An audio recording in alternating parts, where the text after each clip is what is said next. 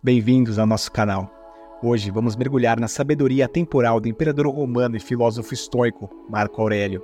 Ao interpretar suas meditações, esperamos que você possa encontrar ferramentas para viver uma vida mais feliz e satisfeita, aplicando os princípios do estoicismo no seu dia a dia.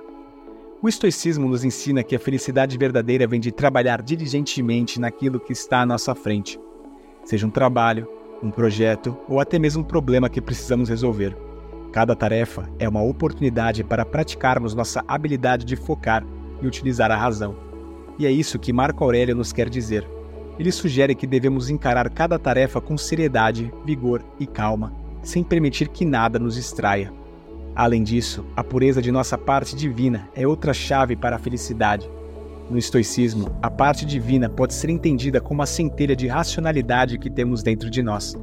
Preservá-la significa manter nossa integridade, não nos corrompermos com vícios ou desejos ilusórios.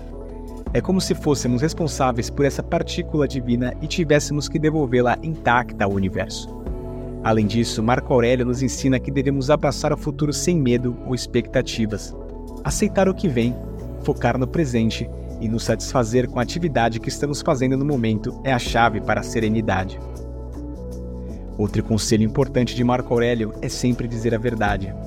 Para ele, cada palavra e cada som que emitimos deveriam ser um testemunho de nossa heróica aderência à verdade. A honestidade é um pilar do estoicismo e um guia para uma vida bem vivida. E aqui está a melhor parte.